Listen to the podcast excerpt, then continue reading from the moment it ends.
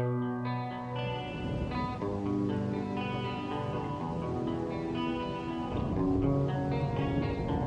will not be pushed, filed, stamped, indexed, briefed, debriefed, or numbered. My life is my own.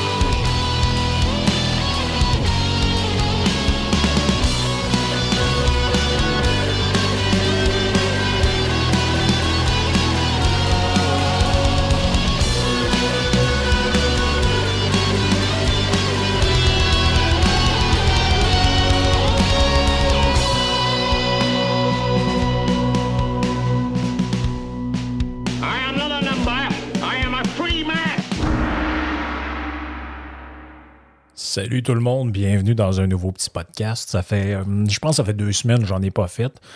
Euh, C'est comme je vous ai expliqué, c'est l'été. J'essaie de, de- profiter un peu de l'été. Pour ceux qui écoutent à mesure que ça sort, vous, vous savez qu'en ce moment, c'est euh, le temps des vacances. Moi, j'en prends comme tout le temps, plus ou moins, des vacances de, de podcasting. Mais j'ai essayé, en tout cas pour l'été, de distancier ça un peu. Pour euh, pour me laisser souffler. Puis là, ben, j'ai quelques livres qui sont en cours de lecture, qui sont euh, qui vont donner, je pense, des podcasts intéressants. J'attends un rebound aussi pour un invité euh, qui a un emploi du temps assez chargé. Donc, je vais voir là. je vais voir dans les prochaines semaines qu'est-ce que ça va donner de ce côté-là. Sinon, ben, comme d'habitude, j'espère que tout le monde va bien. J'espère que vous profitez un peu du soleil, que vous profitez, profitez de la vie comme vous pouvez. Comme je vous l'ai souvent dit, on a euh, de plus en plus, on va concentrer le contenu sur la chaîne YouTube de Yann, donc youtube.com slash Yann Sénéchal. Euh, pas d'accent, pas rien. Vous trouvez souvent ça dans les descriptions de podcast. Je vais mettre les liens. Donc, je mets des extraits de mon podcast là-dessus. Il y a les podcasts du trio économique avec Vincent Gelozo. Il y a les extraits de Yann et Frank. Il y a, euh, il va avoir en fait à partir de mardi, je vous le donne en primeur. Donc, si vous écoutez le, le podcast, euh, quand je vais le sortir, vous allez le savoir une journée avant tout le monde. Euh, il va y avoir des podcasts aussi de Michel Kelly-Gagnon. Dans le fond, le podcast Liberty and Wine, on va mettre des extraits là-dessus pour euh, le faire connaître euh, davantage à un autre type de public que, celui qui a été atteint jusqu'à présent.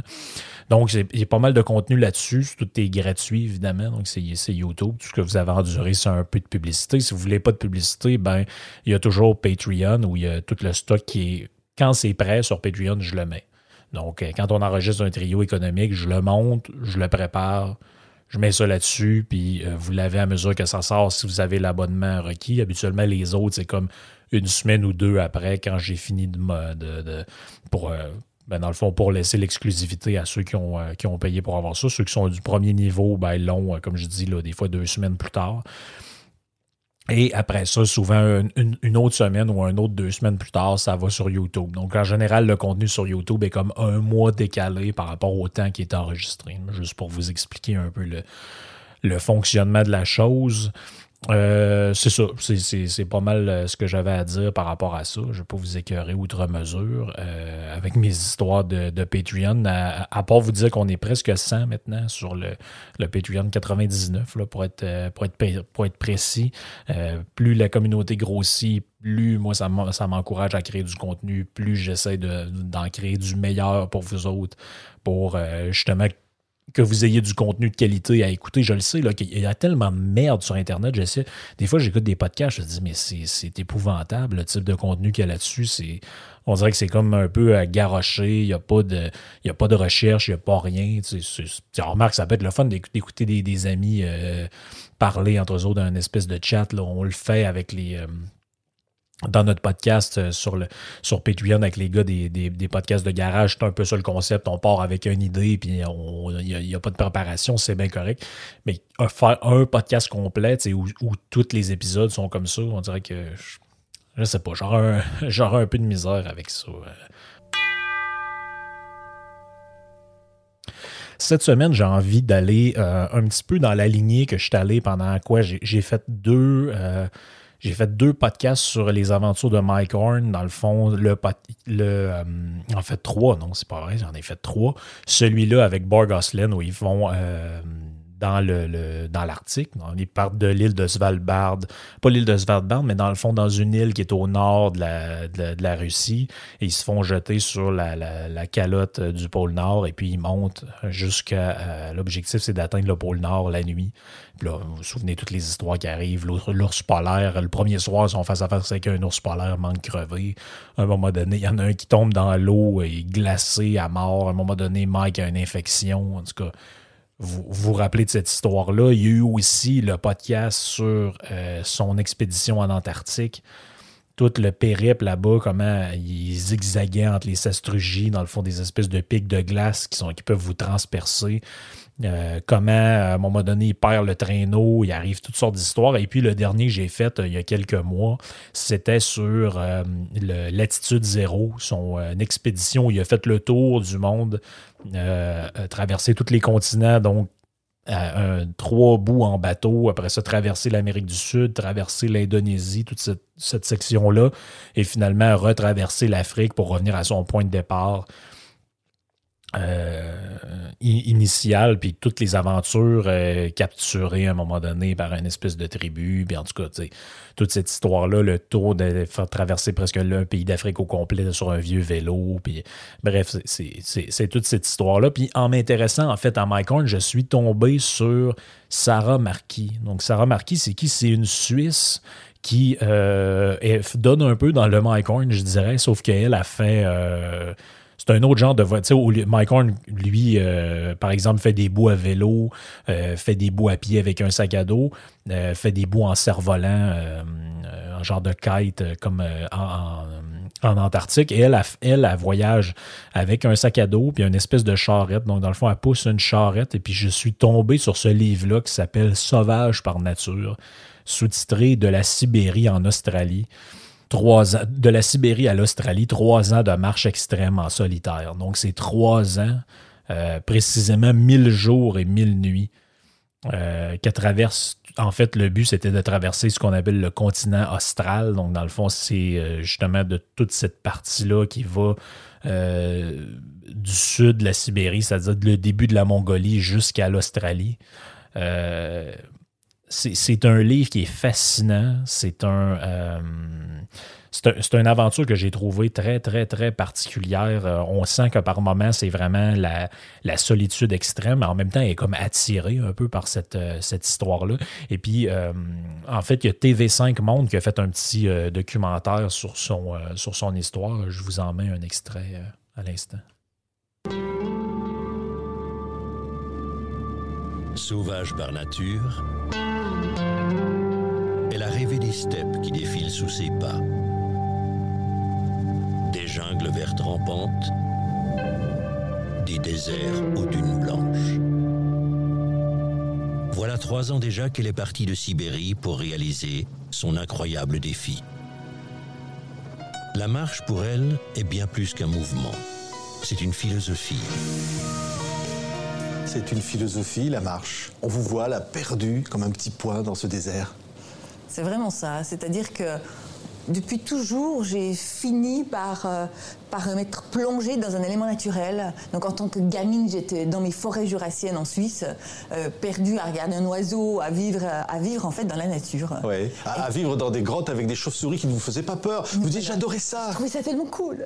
voilà, alors c'était le début. C'était le début. Et déjà, je rêvais de, de, de, de, de contrées où on ne pouvait pas les toucher, pas, pas, les palper, infinies avec des couleurs, des animaux, depuis toujours.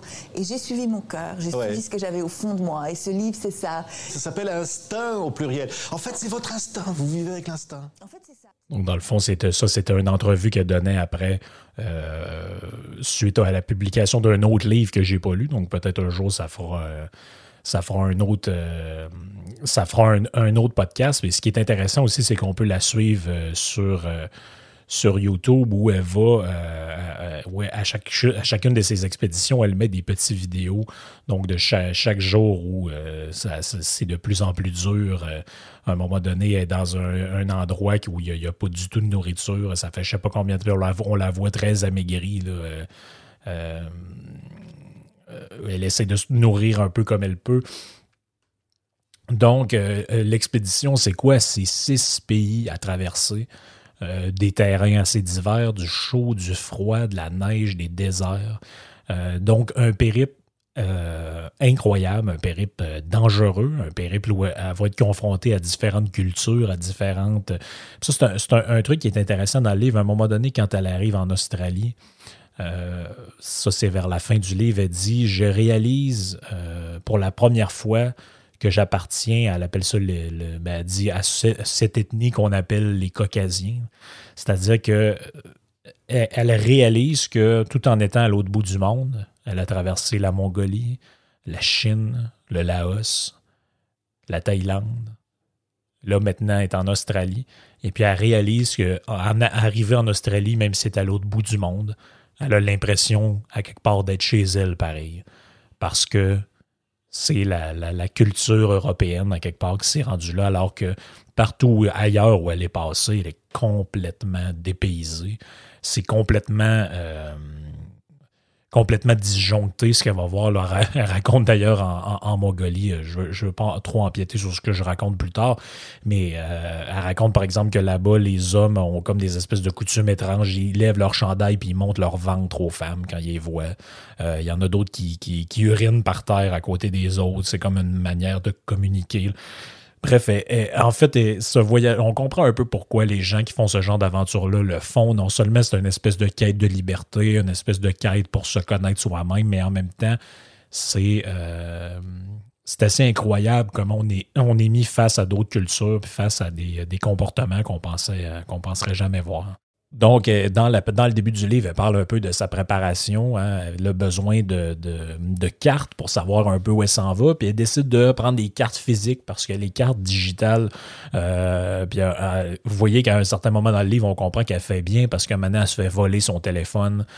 Euh, tout ce qui est électronique dans ce coin-là du monde, la seule affaire qu'elle va amener, c'est un téléphone satellite. Parce que, bon, compliqué de recharger, compliqué de ci, compliqué que ça, euh, faut pas que ça prenne l'eau, faut pas que ça faut pas que ça fasse X, Y chose, tandis qu'une bonne vieille carte dans un sac en plastique, ça fait quand même la job.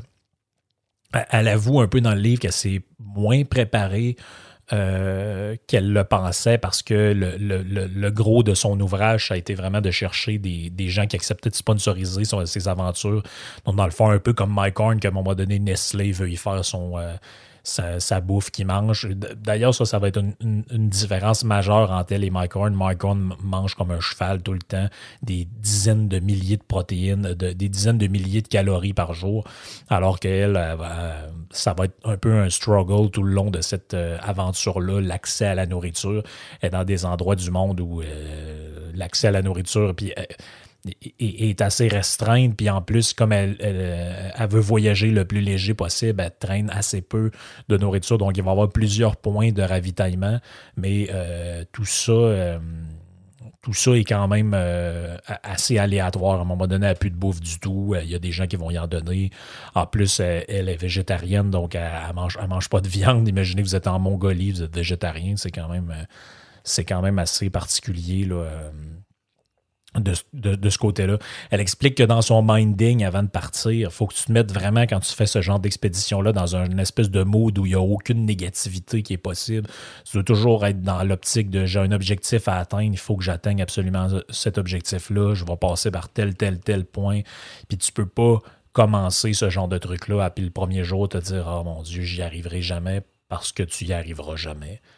Euh, c'est un peu ça, moi, qui m'impressionne avec les gens qui font ce type d'aventure-là. C'est le courage, la détermination. En fait, c'est. Ils, vont de l'avant.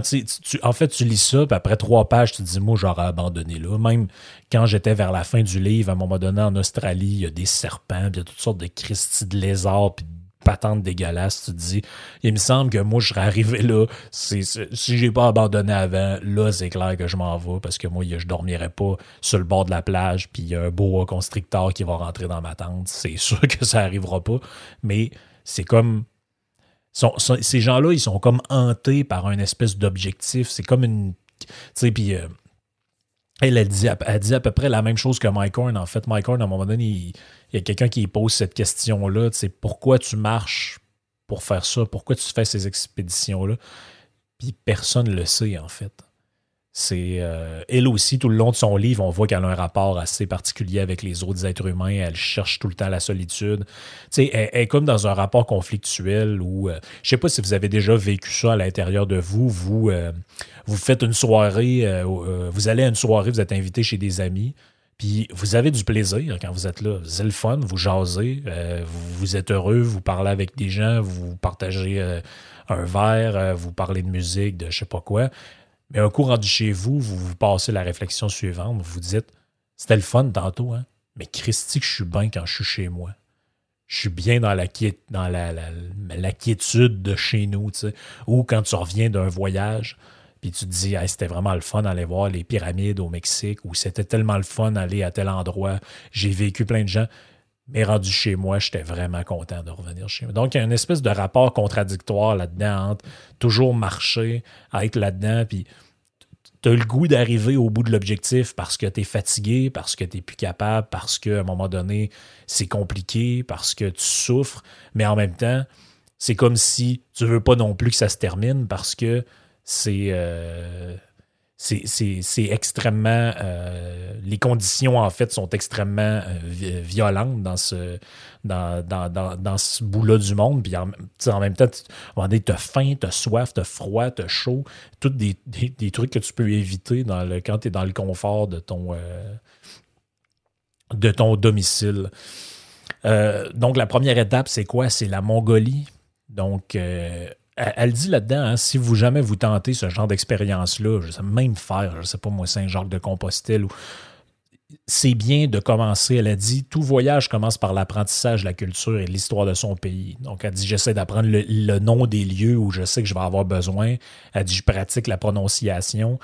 Puis, euh, j'essaie de me faire un peu à cette idée-là euh, de, de, maîtriser certains mots puis d'apprendre certains rudiments de, la langue. Puis, euh, si, je, si je sais que dans tel village, je vais devoir passer, j'essaie d'apprendre un peu à l'avance où va être, je sais pas moi, si euh, c'est dans un endroit qui a une genre de chapelle, je vais essayer de dire, euh, je vais essayer de savoir ce mot-là dans la langue d'origine pour être capable de s'orienter parce que je vous annonce que quand vous allez en Mongolie, les gens parlent ni français ni anglais.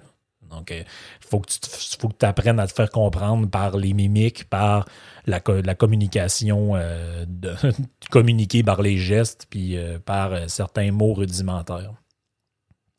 Parlant de mots rudimentaires, elle explique que le mongol est une langue qui fait peur. hein. C'est quand tu n'es pas familiarisé à ça, ça sonne violent, un peu comme l'allemand, puis il faut être prêt. Elle dit qu'à un moment donné, quand elle arrive euh, au début, elle entend deux hommes parler ensemble, elle est sûre que ça va mener à presque y en a un qui va poignarder l'autre. Finalement, ben, ils font juste parler. Puis euh, le- le- le- les gens avec qui elle discute après de, de ça, parce qu'elle raconte un peu que des fois, elle communique avec des gens qui sont en Suisse pour les tenir au courant de l'avancement. Puis elle a une, interprète qui, euh, qu'elle peut contacter en cas d'urgence pour être capable de, de se démerder un peu. Puis cette interprète-là, Harry, elle dit oui, euh, effectivement, elle dit la langue mongole, c'est une langue qui peut faire peur euh, quand on n'est pas habitué.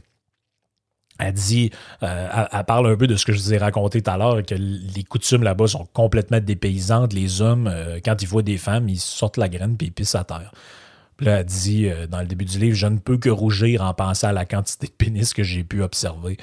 Mais elle dit, ça, ça nous amène à la règle numéro un du voyage, ne pas juger. En tout cas, essayez de ne pas le faire. Elle dit, si je comprends pas quelque chose, je, ne dois pas la condamner, même si c'est difficile. Trois petits points. C'est vraiment ça, c'est que tu arrives dans un endroit comme ça à l'autre bout du Puis moi, ce que j'ai trouvé intéressant de ce livre-là, c'est que j'ai appris que, en fait, je sais pas pourquoi je m'imaginais que la Mongolie, c'était un pays. euh, je m'imaginais ça un peu comme la Chine, dans le sens que j'y visualisais des grandes villes. euh, Il y, en- a quelques-unes, en fait, une ou deux. Mais j'imaginais un endroit, je- je voyais ça comme assez pauvre, assez, euh, euh, pas aussi développé qu'un pays d'Europe ou un pays d'Amérique du Nord, mais je ne je m'imaginais pas ça comme elle, elle le raconte. Euh, un pays où des gens vivent, euh, beaucoup de gens vivent de nomadisme là-bas, vivent dans des tentes, se promènent sur des chevaux. c'est un, un, pays qui qui vit dans un, des conditions qu'on n'est pas habitué de voir, qu'on n'a jamais vu, ou en tout cas qui préexistaient dans notre civilisation, si on peut dire, il y a assez longtemps. Elle dit d'ailleurs, la Mongolie, c'est un pays dangereux. Hein. Elle dit, ma sécurité est menacée 7 jours sur 7. Je peux attraper l'hépatite, le typhus, l'encéphalite japonaise ou encore même la tuberculose. Puis c'est drôle parce que dans le, dans le, livre, elle parle qu'elle dit, ouais, dit, je suis parti, puis je me suis fait donner le vaccin de la tétanos, puis euh, j'ai... Euh, elle dit j'ai aussi, je me suis fait donner le, vaccin contre la rage, mais j'ai pas eu le temps d'aller chercher toutes les doses, donc j'espère que je me ferai pas mordre par un chien ou par un autre animal sauvage là-bas. Donc tu vois un peu le, genre de danger auquel tu t'exposes quand tu vas euh, quand tu vas là-bas. Elle, dit, comme j'ai dit, elle est un petit peu comme Mike Horn. Elle dit la grande question que tout le monde me pose, c'est pourquoi marches-tu? Elle dit je ne sais pas. Je sais pas pourquoi je fais ça. C'est comme plus fort que moi, c'est un appel, c'est en fait, c'est comme les gens qui, je sais pas, moi, se destinent à des, vocations euh, X, Y, Z, euh, deviennent, je sais pas, moi, frère ou euh, curé ou je sais pas. On n'a pas toujours de. On n'a pas toujours de raison au pourquoi du comment on fait ces, ces choses-là. En fait, on ne le sait pas toujours. Donc, la Mongolie, hein, c'est trois fois la France en termes de superficie, mais il y a à peine 2 millions de personnes. Euh, pays où il y a de ces 2 millions de personnes-là, donc très grand pays, très peu peuplé, de ces 2 millions de personnes-là, il y en a une très grosse partie, c'est pas loin de 500 000 personnes, je pense, vivent de, nomadisme ou en tout cas de semi-nomadisme, c'est-à-dire qu'ils restent à un endroit une partie de l'année, et après ça, ils se promènent. Euh, à un autre endroit. Elle, elle va partir de euh, Soubatar pour se rendre jusqu'à El Ginkol, donc du nord vers le sud. Là, les prononciations, là, euh, m'en voulez pas trop. Euh, comme je l'ai dit, le stock est dans, une espèce de charrette qui pousse, on dirait un peu une poussette pour enfants, avec des grosses roues. Euh, elle a de la bouffe pour plusieurs semaines là-dedans. Elle a 20 litres d'eau, ce qui est très peu. Ça pèse à peu près 50 kg, puis elle a un sac de 17 kg. Donc 67 kg à traîner, c'est quand même beaucoup. C'est plus de 100 livres. Donc, euh, elle explique que c'est pas mal le maximum qu'elle peut traîner sans être complètement euh, fatiguée, là, euh, puis brûlée, puis plus capable de monter ça dans des côtes ou whatever. Elle est mis un peu devant le fait aussi que les, les Mongols là-bas sont des animistes. Donc, c'est-à-dire que c'est des gens qui voit un peu, comme l'animisme, c'est comme s'il y a des, du mysticisme ou de, je dirais, de l'énergie dans toutes les choses qui nous entourent. Donc, il n'y a, y a pas de Dieu, il n'y a pas de, il a pas de, Jésus, il n'y a pas de rien de ça. C'est qu'il y a, y a du surnaturel, il y a du mystique dans toutes les choses. Donc, les choses ont, ont des... Une roche peut avoir une conscience, par exemple. Donc, l'animisme, c'est des croyances qu'il y avait euh, dans le Moyen-Orient, puis dans le dans, où ce qui est Israël aujourd'hui, mais il y a très longtemps. Donc, la, Mongolie, il y a encore des gens qui sont euh, animistes là-bas, pour ne pas dire une bonne partie de la, de la population. Tout le long de son chemin, elle va rencontrer des gens qui font des rituels. Euh, comme par exemple, à un moment donné, il y a des gens qui arrivent en chevaux, ils font le tour d'elle trois fois, puis ça, c'est pour la bénir. Donc, si vous ne savez pas ce genre de choses-là, ça peut quand même être assez angoissant. Ouais, j'étais allé en, Mongolie, il y avait trois hommes masqués euh, qui tournaient autour de moi en cheval. C'est quand même, ça peut quand même être assez troublant. Mais en fait, ce sont des, euh, des, euh, des rituels. autre chose aussi à faire en voyage ne jamais refuser ce que les gens vous offrent. Elle raconte qu'à un moment donné, il y a un homme qui l'invite à boire un bon thé. Elle se rend compte que le thé est fait avec du lait de jument. C'est là qu'elle n'est pas trop sûre qu'elle a envie d'en boire. À un moment donné, la mère de famille se met tout nue puis elle avance vers elle. Là, c'est là qu'elle se sauve. Et euh, la famille est complètement insultée. Ils sortent de la tente, ils courent après, ils veulent y lancer des roches. Donc, c'est c'est tout un univers, en fait. moi, ça m'a un peu frappé dans ce livre-là de voir comment euh, c'est un monde parallèle. Hein. Les gens sont nomades, ils font cavale la nuit. Euh, elle est complètement perturbée, même si elle s'était un peu préparée à ça. Elle, essaie de dormir la nuit dans tous les endroits où elle arrête. Elle entend souvent des chants la nuit, euh, des gens qui sont en cavale, en cheval. Donc, c'est c'est assez particulier. La Mongolie va, va, se séparer en plusieurs sections. Et je pense que c'est vraiment le, bout de son récit qui l'a marqué le plus, parce que je dirais que presque la moitié du livre, en fait, ça se trouve à parler de la Mongolie dans tous les endroits qu'elle a traversés.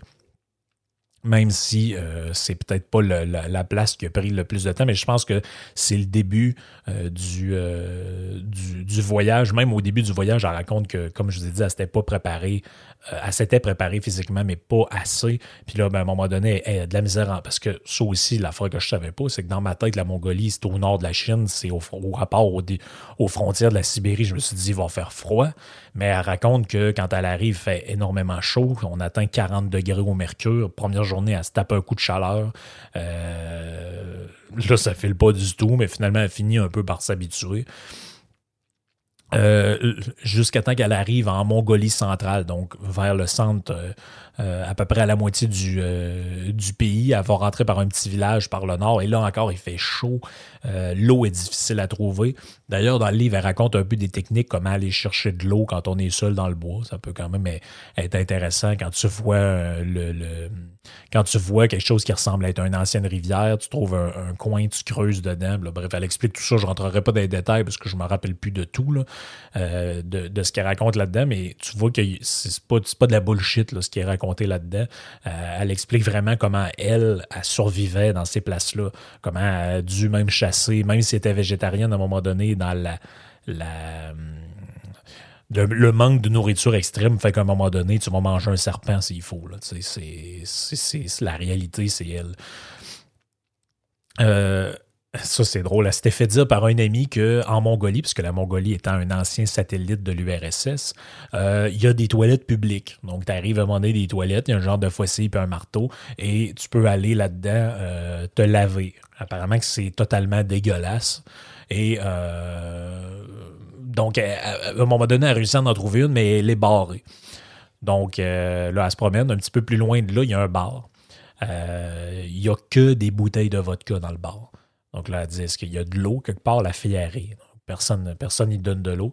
Là, il y a deux hommes qui veulent y voler son stock. Donc, c'est tout le temps des affaires de même qui arrivent. Il y a deux gars qui partent avec son stock, à le court après, ils laissent tomber le stock.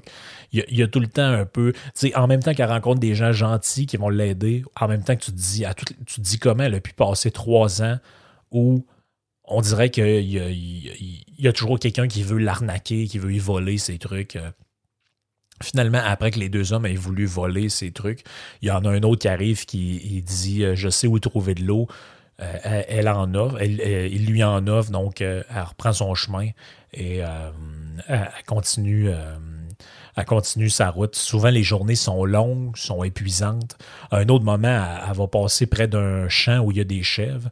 Et puis là, la c'est vrai, dans ces genres de champs-là, les Mongols font garder le, bétail par des mastifs, donc dans le fond des chiens de garde qui sont assez agressifs et qui sont là pour protéger des, voleurs. Elle, raconte qu'elle a failli crever, déchiquetée par les cinq chiens qui finalement se protégeaient avec le chariot quand ils voulaient l'attaquer, jusqu'à temps que finalement il y ait un gars à cheval qui arrive et qui chasse les chiens. Et là, finalement, à un moment donné, elle, est assez sous le choc, là, quelquefois, de ce genre d'attaque-là, puis de trucs qui se passent. À un moment donné, elle dort en dessous d'un pont de bois pour justement se cacher de, des, euh, des, gens qui, quand voient des tentes, quand ils voient des tentes, surtout qui ont de l'air à des trucs qu'ils ne sont pas habitués de voir, là, euh, dans le sens de la technologie, là, ils vont voir. À un moment donné, il y a même quelqu'un qui rentre dans sa tente en plein milieu de la nuit, puis comme, qu'est-ce que vous faites là? Je, je sais pas, vous êtes qui sortait de ma tente? Puis euh, même les enfants aussi ont des comportements étranges. Ça, c'est surtout en Chine. On raconte qu'en Chine, les enfants euh, euh, tournent autour de ces affaires, la suivent pendant des kilomètres. c'est vraiment dépaysant, là, ce genre de. Ça, ça, me surprend pas que ce soit dépaysant quand on voit le parcours qu'elle a fait, mais quand même. À un moment donné, il y a un homme qu'elle croise qui dit Ouais, là, t'es vraiment pas dans le bon temps de l'année, la météo est vraiment imprévisible. Elle dit Ah, ok, ben merci. Et finalement, il avait raison parce que quelques jours après, sa tente est ensevelie partiellement par la boue qui coule de la montagne. Donc, il y a tellement d'eau qui coule que ça fait un genre de glissement de terrain. Puis elle a failli, failli crever en dessous de la tente qui est enterrée par la boue, mais elle se réveille avant. Et là, euh, il y a des gens qui l'aident. Euh, à un moment donné, les gens qui l'aident l'invitent à leur campement. Puis là, ben, euh, à un moment donné, elle voit qu'il y a une femme qui lave les trucs qui ont été remplis de boue euh, seule, puis les hommes qui sont autour la regardent, puis ils font rien. Puis là, elle est comme, euh, elle, est comme un peu indignée. Ça dit, mais aidez-la quelque chose. Puis là, il y a quelqu'un qui, croit comprendre que ce que la personne y explique, c'est que euh, en Mongolie, les femmes gèrent tout ce qui a rapport à l'intérieur de la maison. Donc là, il y a de la boue qui est rentrée jusqu'à l'intérieur. C'est à elle de nettoyer. L'homme gère l'extérieur. Donc si ça avait été à l'extérieur, c'est elle qui aurait rien fait. Donc c'est tous des codes culturels comme ça. Puis elle, se le répète souvent dans le livre. Il ne faut pas juger. Il ne faut pas, euh, faut pas voir ce qu'on voit chez nous comme anormal comme étant normal, comme étant anormal ou normal ailleurs. On ne le sait pas, en fait. On ne sait pas comment les gens vivent. On ne comprend pas nécessairement quelle est leur, euh, quelle est leur façon de voir les choses. Elle va passer après ça trois jours avec un gars qui parle français qu'elle va rencontrer un peu au milieu de nulle part. Et euh, là, la région est, euh, est, complètement inondée à cause de, la météo, justement, qui est arrivée avec une grosse tempête. Puis là, ben, elle va séjourner pendant quelques jours dans un, euh, dans un motel, dans une dans un dans une, un village qui est pas loin parce qu'elle doit attendre du matériel de rechange qui va y être envoyé par à une équipe en fait qui s'occupe de la réapprovisionner. Donc, chaque jour, il y a un danger qui agite. Euh, assez un peu que sur son passage, il y a toujours quelqu'un qui soit va vouloir lui nuire, soit va vouloir l'aider. C'est juste une question de chance ou une question de temps avant que euh, une de ces choses-là arrive. À un moment donné, euh, il être au milieu d'un orage électrique, les éclairs tombent pas loin d'elle, puis finalement, elle tombe sur un, un, coin de nomades qui ont installé des yourtes là, puis finalement, on y accepte de. Euh, accepte de l'accueillir, donc euh, finalement, elle sauve, elle serait peut-être morte électrocutée dans le dans le dans l'orage électrique. Juste avant d'arriver dans le désert à Calcorine, euh, elle va occuper euh, une yourte pendant quelques jours justement pour récupérer. Elle raconte qu'elle fait 24 euh, heures de sommeil en ligne et euh, c'est sa première douche depuis des semaines. Ça aussi dans le livre, c'est un bout, moi, qui me. À chaque fois que je lis des, passages là-dessus, je me dis l'hygiène.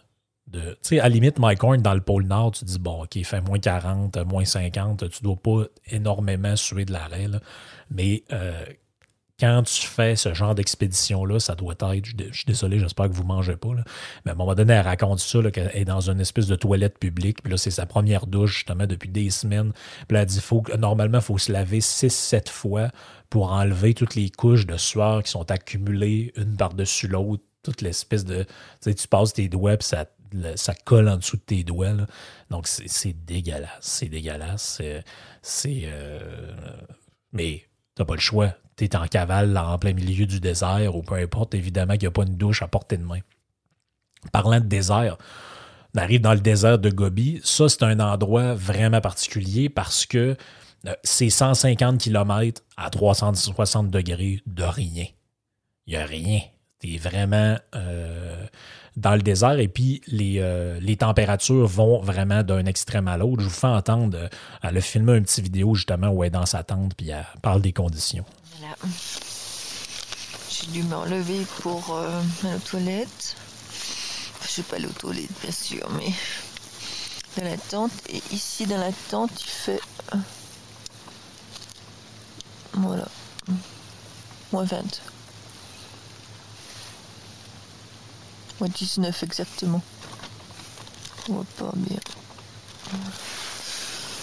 Mais c'est pas très chaud. Euh, j'avais peur pour mes pieds parce que je ne sentais plus. Donc, j'ai, je les ai pris dans mes mains pendant très longtemps pour les réchauffer. Donc là, ils ont l'air d'aller. Et puis sinon, je vais essayer de dormir. Je, dors pas beaucoup là. Je sais pas quelle heure il est, mais peut-être minuit, un truc comme ça. Et puis bah, j'espère que le soleil me réveille demain matin. Voilà. Bonne nuit. Donc, c'est, c'est, incroyable parce que le. En fait, tu es dans un endroit où il fait 40 le jour, mais comme tu arrives dans le désert, le soir, le vent se lève, la fraîche arrive, puis il peut faire jusqu'à. Là, il fait moins 19 dans sa tente où il y a un réchaud. Donc, c'est, incroyable l'exigence physique que ça demande euh, d'être là-dedans. Il peut faire, comme je dis, 40 le jour, euh, euh, moins 20 la nuit. Raconte là-dedans, je l'ai noté, page 105 du livre, elle dit Tous mes habits sont bruns de sable, le vent s'en est chargé, ma peau est sale, mes lèvres sèches, mes mains sont sales et rêches, elles sont si solides qu'on croirait celles d'un homme. Le gobi est une zone vide, ou plutôt un endroit où la terre est dénuée.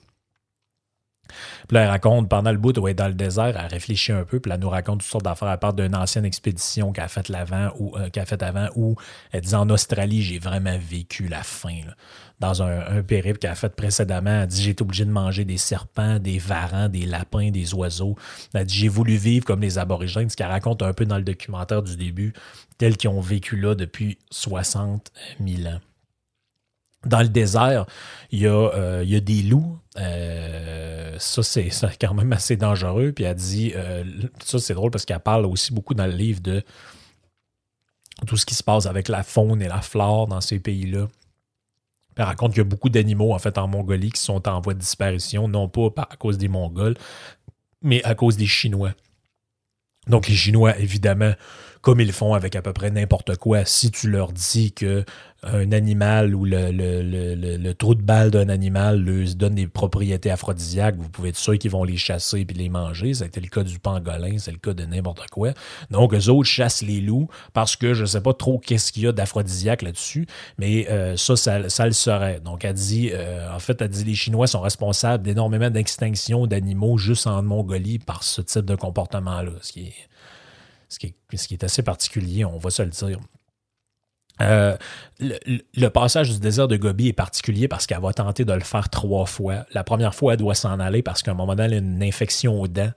Et là, elle est amenée d'urgence. Il y a un avion qui, qui est envoyé d'un village à côté, puis elle est amenée d'urgence au Japon. Puis là, c'est un traitement aux antibiotiques qui dure à peu près six semaines.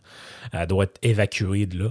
Après ça, elle est tentée d'y retourner pour finir ce passage-là. Mais quand elle part pour y retourner, on est rendu comme les six semaines a fait que c'était le début comme de la saison hivernale là-bas, et puis la nuit, il fait tellement froid dans le désert qu'elle ne peut pas le faire. Donc, elle va commencer à faire une partie du trajet de la Chine pour finalement, après avoir fait la Chine, revenir euh, au désert de Gobi parce que la température, comme je dis, peut, atteindre moins 40 à cette, cette partie-là de l'année.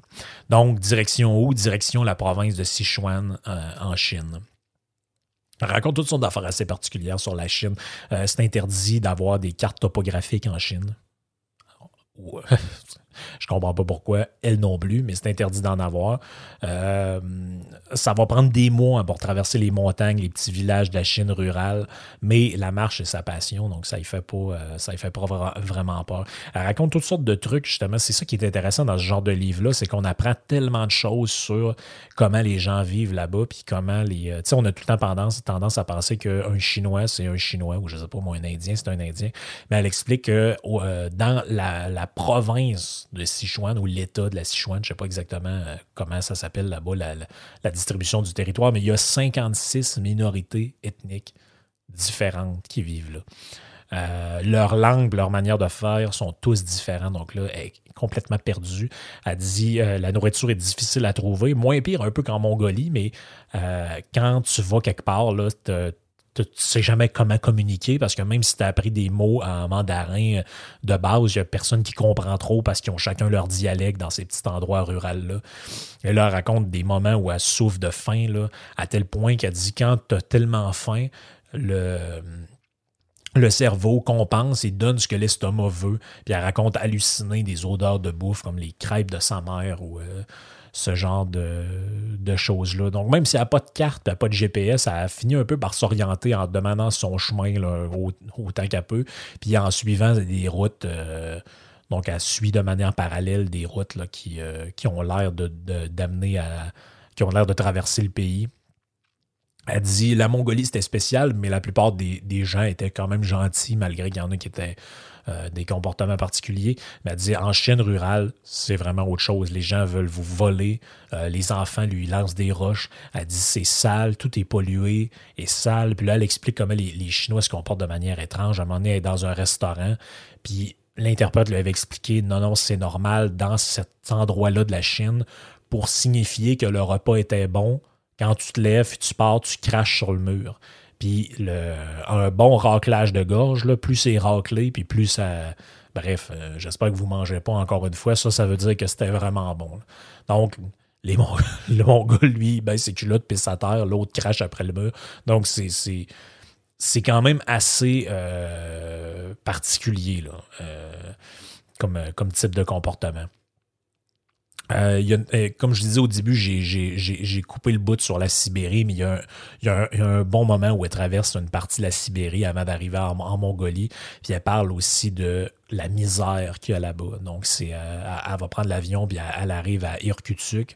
Et là, une partie de la Sibérie a dit les gens là-bas sont poqués. On les appelle les oubliés du gouvernement parce que quand l'Union soviétique s'est effondrée, on a comme, il y a comme tous ces gens-là sont laissés un peu euh, de côté. Ben, c'est partout, c'est plein de ruines de béton euh, de l'époque soviétique. euh, elle dit, des fois, j'essaie d'aller dans un hôtel, les gens veulent pas que je sois là.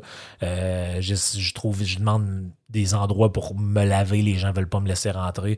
Donc, est assez, c'est pas le bout le, plus, c'est pas le bout qu'elle aime le plus. Elle va traverser ensuite. J'accélère tout le, reste parce que à un moment donné, je ne veux pas faire un podcast de trois heures là-dessus. là. Mais elle va prendre un, faire un vol ensuite jusqu'à Button, euh, au Laos. Euh, la traversée du Laos va se passer assez bien globalement, mais après trois jours, elle attrape une solide fièvre et c'est la dengue. Je ne sais pas exactement ce que c'est que la dengue, mais c'est une espèce de maladie virale qui ressemble un peu à la malaria. Donc, euh, c'est assez particulier. Là, son médecin, malheureusement, le, téléphone satellite pour rejoindre un médecin, à ce moment-là, il n'est pas disponible ou je ne sais pas trop, il répond pas, il la rappelle pas. Puis, euh, elle ne sait pas quoi faire. Elle a des médicaments, mais elle ne veut pas prendre n'importe quoi non plus. Donc, elle endure la fièvre. Et là, après plusieurs jours de fièvre intense, euh, ça finit par passer, euh, euh, heureusement pour elle. Elle va aussi en- au Laos se faire voler des affaires en pleine nuit. Donc, c'est c'est assez particulier. Après le Laos va venir la Thaïlande. Donc, elle débute à Chiang Rai. ça se termine à Ayutthaya. Euh, elle dit euh, la bouffe est bonne en Thaïlande, mais il y a juste un problème, c'est qu'à un moment donné, elle commence à pas filer. Elle est tout le temps malade, il y a tout le temps de quoi qui arrive. Euh, à un moment donné, elle, elle- elle appelle son ami et dit Ah, mais j'ai vérifié, puis il y a une clinique médicale à telle place, vas-y. Donc, elle passe une prise de sang, enfin, il envoie ça au labo. Puis là, la médecin la rencontre après, elle dit euh, Elle dit Bon, elle dit Qu'est-ce que vous avez mangé? Dit, Je sais pas, j'ai mangé ce qu'on me donnait à telle place. Puis là, elle dit Bah, c'est pas grave ce que vous avez, il faut juste prendre des vermifuges. Elle dit Des quoi? Elle dit des vermifuges. Donc, en fait, elle était en train de. était pleine de verre parce qu'elle avait mangé des trucs euh, avec des probablement des œufs de larves des- de, de- dedans. Donc, elle était remplie de verre. Donc, elle a dû prendre des vermifuges, se reposer dans un bout, puis après ça, elle a pu euh, y aller. Elle va frôler la frontière avec la Birmanie quand elle est en Thaïlande. Donc, ça, elle dit c'est le bout le plus dangereux. Il, il appelle ça la route 105. C'est là, il y a des pirates euh, qui sont là, qui vont à un moment donné l'approcher. Mais euh, il n'y a personne qui vole rien vraiment parce qu'elle n'a rien à voler. Euh, la Thaïlande se termine par le temple de Phukaotong. Et c'est là qu'elle se dit enfin, j'ai traversé l'Asie à pied. Ça fait deux ans. Deux ans passés à tirer sa charrette au travers des inconnus, des cultures plus ou moins austères et hostiles. Ça fait quand même du bien de retrouver des codes et un environnement qu'elle dit connaître. Euh, donc, c'est ça que je vous disais, l'Australie, c'est là où elle se rend compte qu'elle dit Je réalise que j'appartiens à l'ethnie caucasienne. Donc, je réalise que finalement, quand j'arrive dans un monde comme ça, je comprends les codes, je suis capable de m'exprimer, les gens sachent, savent qui je suis. euh, il n'y a, pas de problème. Donc, l'Australie, euh, ça va être un assez long périple. Ça dure, euh, je pense, un petit peu plus que six mois, la traverse de, l'Australie. Et là, le problème, c'est qu'après deux ans et demi de marche, euh, ses jambes commencent à lui faire mal. euh, la santé s'en va euh, tranquillement. Puis là, il y a un médecin qui dit Garde, c'est pas compliqué, tu souffres de fatigue généralisée. Tu marches comme une folle depuis deux ans et demi et tu manques énormément de nutriments, de vitamines, de tout ce que tu veux, ça va vraiment pas ton là. parce que là, des bouts, elle mange juste du riz, elle se fait offrir de la viande, mais comme elle est végétarienne, elle n'en mange pas. En Mongolie, apparemment, ils poussent pas vraiment de légumes là-bas, ou en tout cas pas grand-chose de mangeable. Euh, donc, elle boit du thé, elle mange du griot, puis elle mange du riz. Donc, c'est c'est quand même pas énorme. Donc, le médecin, il dit, garde, tu vas aller au marché qui est pas loin d'ici, puis tu vas, euh, tu vas prendre ce que tu as besoin. Donc, elle va devoir prendre des oméga 3, du magnésium, du fer, de la spiruline, de la vitamine C. Elle s'ajoute des mangues, du beurre beurre d'amande, de l'avoine, des bananes. Euh, la liste, elle la donne dans le livre, la liste est, est assez longue. Elle va prendre une pause. Et de toute façon, sa mère vient le rejoindre quand elle arrive à Albanie. Donc, elle passe un petit peu de temps avec sa mère. Il reste uniquement 300 km pour finir euh, la route. Elle a rencontré dans le nord de l'Australie un genre de cowboy avec qui elle l'appelle dans le livre l'homme au chapeau. Donc c'est un, gars qui commerce du bétail. Puis euh, bref, elle se lie un peu d'amitié avec elle. Et quand elle arrive dans le sud, il va la rejoindre euh, pour la- lui amener de, la nourriture, puis pour euh, lui offrir un logis dans, des hôtels pour qu'elle puisse se reposer pour les derniers, le dernier droit de son épopée. Puis euh, à ce moment-là, ses jambes la font énormément souffrir. À un moment donné, elle n'est plus capable de marcher, ben, ben, qu'elle prend quelques jours de repos. Et là, finalement, elle arrive après trois ans de marche. Euh, c'est un objectif qu'elle s'était donné depuis le début. hein, elle avait ça en tête. Le but, c'était de retourner parce que 20 ans auparavant, en fait, euh, ben, pas tout à fait 20 ans, mais au début des années 2000, elle était allée euh, avec son chien qui est, est décédé depuis, était allée en Australie et elle s'était rendue jusqu'à un tout petit arbre, à un endroit bien précis, puis l'arbre était tout petit, puis elle dit si je reviens un jour, je veux retourner à cet arbre-là où j'étais allé avec mon chien. Et puis finalement, à la fin de parcours, le photographe, sa mère, ses amis l'attendent là pour la fin du parcours où elle finit après trois ans par arriver au petit arbre. Beaucoup d'émotions, beaucoup de- de- d'intensité. Et c'est comme ça que le livre euh, se termine. Le livre, je l'ai trouvé fascinant. C'est rempli de, de réflexions aussi sur le un peu le sens de la vie, un peu le. euh, c'est toujours un peu la même chose. hein. C'est une leçon de détermination quand même assez incroyable. C'est surtout rempli d'anecdotes sur différentes cultures, que ce soit en Thaïlande, que ce soit au Laos, euh, que ce soit en Mongolie. Le, le- premier passage du livre me, me, me fascinait. Il y a aussi des photos quand même assez euh, incroyables, euh, même du, des, des images du désert de Gobi où elle se lève un matin, il y a des chameaux, il y a toutes sortes de- c'est assez... euh, c'est assez particulier, puis c'est in- c'est incroyable de voir comment tu pars d'un endroit où il fait justement t'es t'es 40 degrés le jour, puis il y a moins 40 la nuit. C'est euh, assez euh, particulier. Une chose qui est sûre, je vais sûrement relire, euh, lire un autre livre d'elle un jour. Puis euh, si jamais ben, je trouve que ça vaut la peine, ben, je, vous en, euh, je vous en parlerai à ce moment-là. Donc j'espère que ça vous a intéressé. J'espère que ce genre de podcast-là vous plaît. C'est le fun de sortir une fois de temps en temps des trucs théoriques, puis euh, d'avoir un petit peu de fun, puis de changer les idées euh, avec ce genre d'aventure-là. Mille jours et mille nuits. Donc c'était Sauvage par nature de Sarah Marquis, l'exploratrice suisse. Ciao tout le monde.